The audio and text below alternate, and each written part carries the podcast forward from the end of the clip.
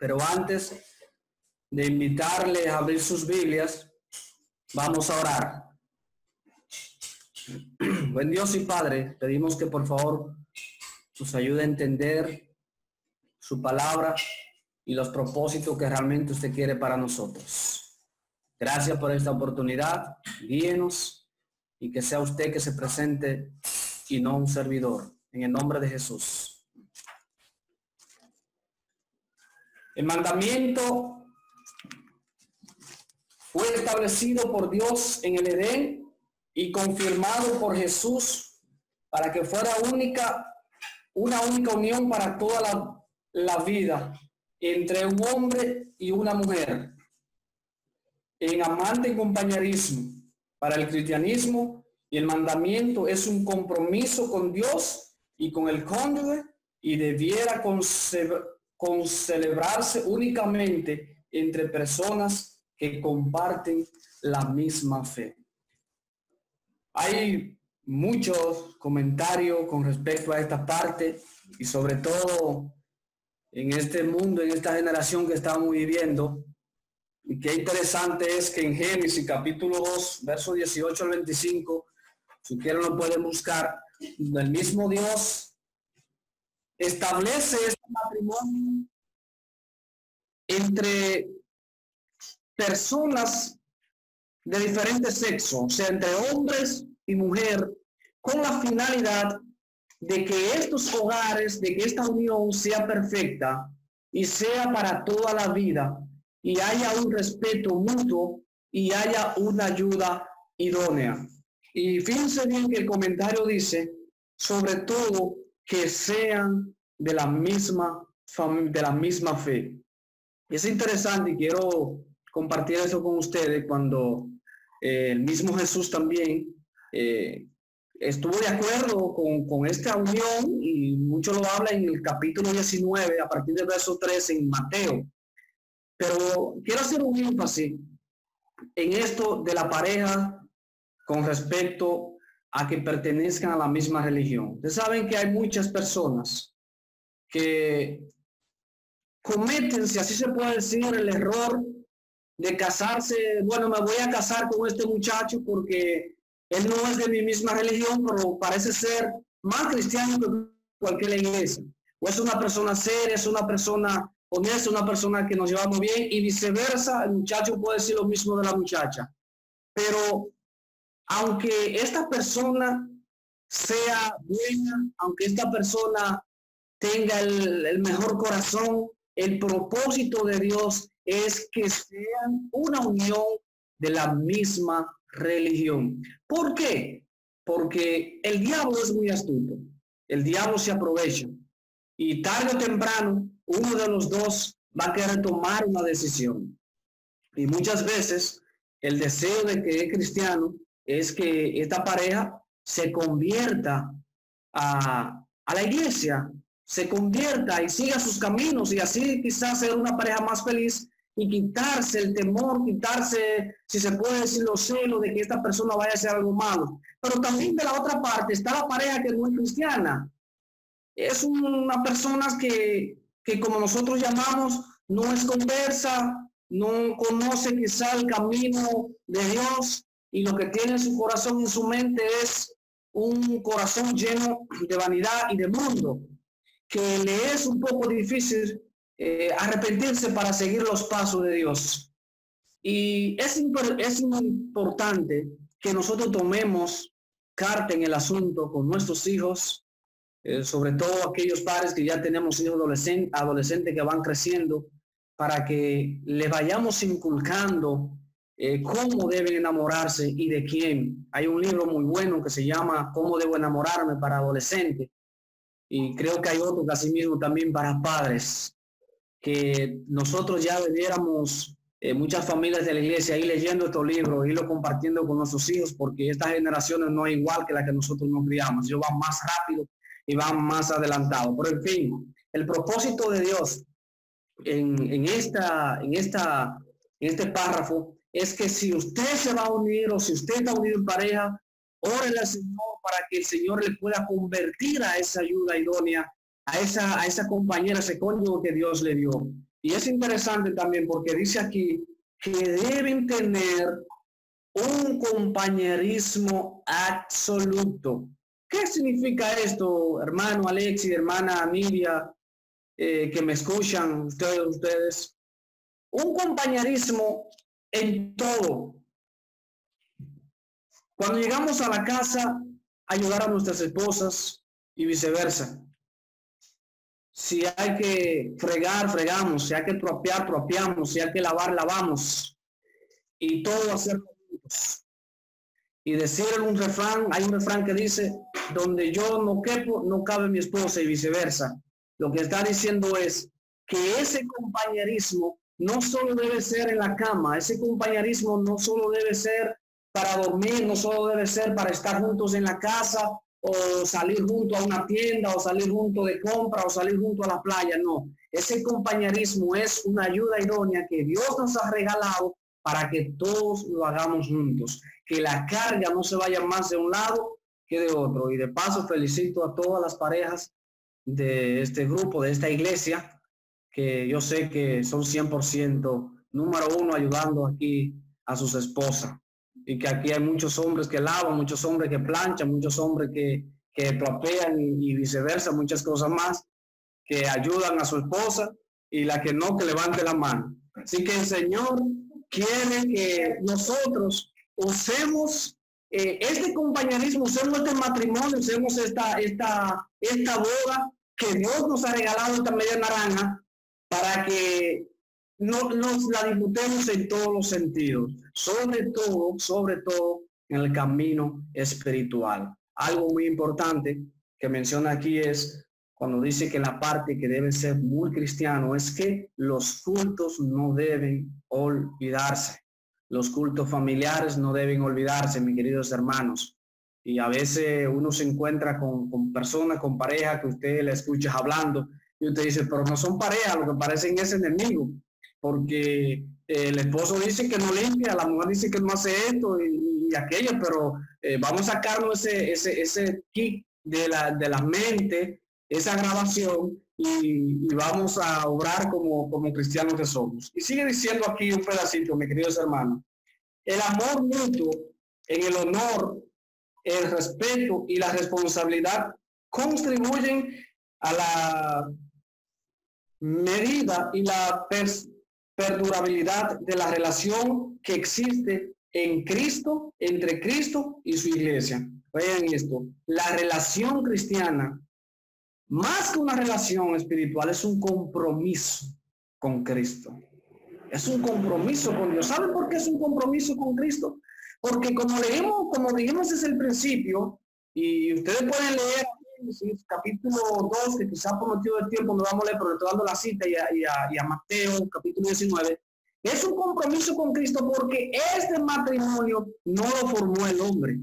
Este matrimonio no vino porque el hombre le pareció y dijo, mira, ahora vamos a unir a la mujer y, al hombre para que hagan lo que ellos quieran y así lo hacer hasta que ellos se mueran. No es un compromiso con Cristo porque tenemos que cumplir con la responsabilidad de su mandato. Ahora, cuando salimos del cristianismo, cuando salimos del mandato de Cristo, entonces sí estamos obedeciendo a los matrimonios de hombres, a los mandatos de hombres que son aquellos con, con sexos iguales, eh, casándose eh, hombre con hombre, mujer con mujeres, eh, aquellas personas que se casan con no cristianos, otros sí. Esos son matrimonios que, que no son lamentablemente guiados por Dios. Y quiero pedir que si alguna pareja está aquí y no es de la iglesia, pues eh, es un llamado, es un, es un consejo. No es para que vayan de aquí corriendo a divorciarse, no. Ese no es el propósito. El propósito es que busquemos de Cristo, busquemos de Dios, nos unamos a Él y que las cosas puedan marchar a la voluntad de Dios. Porque el propósito de este tema, el propósito de este devocional no es alejar a nadie de divorciarlo, sino asociarnos más con Cristo, asociarnos más en la verdad y buscar de Cristo para que, para que oremos más con nuestro cónyuge, para que haya más respeto, para que haya más confianza. Así que esa es la responsabilidad cristiana, es el matrimonio que Cristo quiere, ese es el matrimonio que, que Dios desde el principio está llamando a hacer. Jesús enseñó que la persona que se divorcian, a menos que sea por causa de fornicación y se casa con otra persona, debe, debe ser de leales. Los cónyuges que se dedican a plenamente al uno al otro pueden en Cristo lograr una hermosa unidad gracias a la dirección del Espíritu Santo y a través de las instrucciones de la iglesia que nos ha dado. Así lo que está diciendo Cristo es que esos em, matrimonios no deben romperse, mis queridos hermanos y amigos. No deben romperse, al menos que sea como que dice, por lo que dice la Sagrada Escritura, que sea por una fornicación. Esos matrimonios deben mantenerse firmes y estable, orando constantemente bajo la gracia de Dios para que Dios nos mantenga unidos. Y oigan lo que dice, lo que leímos aquí, que esos matrimonios en Cristo Jesús son los que realmente deben perdurar porque son lo que forman la verdadera familia. Y hay que hacer un énfasis aquí. Eh, cuando habla de formar una verdadera familia, es porque Dios nos está hablando claro que nosotros estamos obedeciendo a su mandato y cuando formamos una familia feliz, cuando tenemos nuestros hijos, cuando tenemos nuestra esposa y un hogar cristiano, es de notar que fácilmente usted va a tener un hogar feliz, usted va a tener una familia feliz porque sus hijos están criados bajo el mandato y el propósito de Dios. Y como dijo Proverbios, el sabio Salomón, instruye al niño en su camino y aunque fuere viejo, no se apartará de él. Eso es construir un matrimonio bajo la base del mandamiento, bajo la base de lo que Dios ha dicho que nosotros debemos hacer. Es por eso, eh, quiero leerle otro parafito aquí que dice, Dios bendice a la familia y quiere que sus miembros se ayuden mutuamente a alcanzar plena madurez. Oigan esto. Quiere que los cónyuges se ayuden mutuamente para alcanzar la madurez. Eh, parece ser que aquí eh, está hablando el escritor como que hay pareja que le falta madurez en, ciertas cosas, quizás son muy jóvenes casados, quizás no saben llevar una cosa con la otra, quizás con la finanza, quizás eh, no manejan bien los hijos porque todavía no tienen la gran experiencia. Pero cuando estamos en Cristo Jesús, cuando estamos en Dios, las cosas pueden madurar a la perfección. Hay una, una, una anécdota bien hermosa de una pareja de esposo que tenían ya muchos años de casado y en una, la esposa estaba riendo el patio y sale un ratón por, él, por un lado y, la esposa le dice, eh, amor, ven a ver, corre mira que de aquí salió un ratón. Y el esposo, que parece ser que también estaba sentado por allá observando, dijo, no, el ratón salió de aquí. No, que el ratón salió de aquí. La esposa nunca fue por aquí. Cierto el caso que llegó tan lejos que llegaron casi al divorcio. Así que tuvieron que llamar los hijos, los nietos, hacer una reunión familiar para explicar lo que estaba sucediendo y ver cómo podían unir este matrimonio. Y cuando están ahí, que unen este matrimonio, que ya se reúnen todo, y se piden perdón, se piden excusas, sí, mi amor, eh, yo te perdono, yo te acepto, y le dice el, el, viejo, yo te acepto, mi amor, pero recuerda que el ratón salió de aquí. O sea, lo que queremos conllevar con esta anécdota es, no importa de dónde el ratón haya salido, es que siempre nos mantengamos unidos y de acuerdo el ratón puede salir de cualquier parte. El ratón puede salir donde le dé su, gana de cualquier cueva. Pero tú y yo si debemos mantenernos bajo la dirección de nuestro Dios, que es lo que más importante. Si llegamos a discutir por, por un no, que yo me voy a bañar primero, no, que tú vas primero, aquellos que tenemos un hogar pobre, que no tenemos dos baños, no tenemos privilegio. Eh, yo sé que aquí hay mucha gente que tiene dos baños y tres. Eso puede gozar de eso, Así que ustedes pueden llamar a esta gente y que le ayuden, que le ayuden a tener otro baño. Pero aquellos que tenemos poco, tenemos que pelear también, no que llegó primero. Así que no importa cuál vaya primero, lo importante es que estemos en armonía y que nos pongamos de acuerdo. Porque lo que Dios está pidiendo, lo que Dios quiere es que nosotros estemos unidos. Y algo importante que leímos al principio es para toda la vida. Si alguna, si alguno de ustedes está pensando en que ya su matrimonio tiene que ir arribando porque tiene 10, 20, 15 años de casado y ya, ya es suficiente, déjeme decirle que eh, aquellos que tienen 15, 30 años de casado, ahora es que su matrimonio está empezando. Porque esto es para toda la vida. Dios no dijo en su palabra que era para que le puso aquí tiempo. El único tiempo que existe es hasta que nos muramos o hasta que Cristo venga. Y yo estoy seguro que aquí hay gente que quiere durar con su matrimonio hasta que Cristo venga. Que quieren ser un que quieren ser un hermano. Lamentablemente tengo que decirle que quizás no llegue a ser así, pero sí, sí amando a su esposa, sí amando a su pareja, amemos a nuestros hijos, que ellos son parte importante en la familia, son las piezas clave que componen esta construcción. Dice aquí otro parrafito casi para terminar. Cristo disciplina amorosamente, que siempre es tierno, que se preocupa por sus criaturas y que quiere que lleguen a ser miembros de su cuerpo, la familia de Dios. Oigan qué interesante. Cristo se preocupa por esa familia. Cristo se preocupa por ese cuerpo. Cristo se preocupa por esa mujer, por ese hombre, por esos hijos, para que lleguemos a ser una familia en armonía y lleguemos a ser una familia perfecta ante los ojos de Dios. Es difícil esta última palabra, ser perfecto, porque no somos nadie perfecto.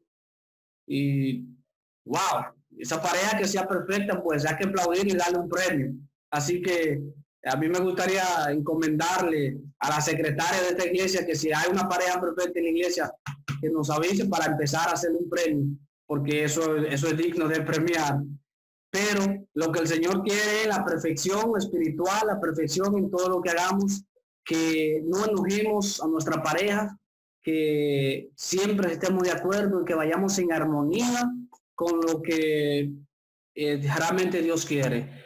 En estos minutos, en estos tiempos que hemos eh, tratado aquí, la, el escritor está enseñando algunos tips que debemos conservar para que estos matrimonios siempre se, se mantengan. Eh, recordar la fecha que la esposa cumpleaños, la fecha en que nos casamos, en la fecha del matrimonio, eh, lo que el esposo le gusta. Anoche, eh, antenoche también el pastor Denis tocaba estos puntos. Pero algo interesante que, que, el, que debemos grabar y es que la mujer puede olvidar cualquier fecha y para nosotros no hay problema.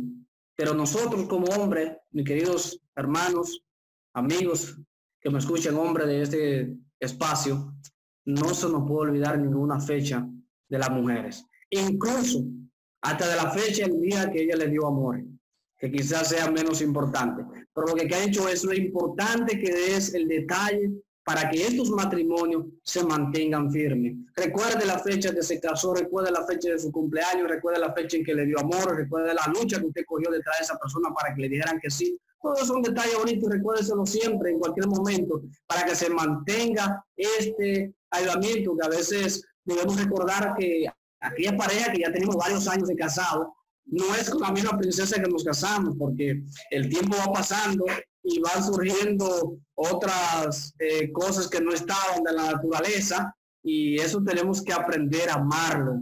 Ya no tienen el mismo muchito, ya no tienen el mismo cuerpecito, ya no tienen el mismo aquello, pero eso son parte de la naturaleza de Dios. Pero cuando nosotros fijamos los ojos en Cristo Jesús, entonces nos vamos a dar cuenta que todos estos tips, que todos esos, esos detalles son muy importantes para que nosotros mantengamos viva la fe, la esperanza y en esos matrimonios y en esa pareja que Dios nos ha dado y sobre todo también en nuestros hijos. Así que, mis queridos hermanos, queridos amigos, eh, gracias por conectarnos una vez más, por escuchar estas palabras. Esperamos que sean de muchas bendiciones y que cada uno recordemos desde este momento, pongamos a pensar, si no lo recordamos, busquemos esa fecha importante para que empecemos a halagar a nuestras compañeras y a nuestro compañero.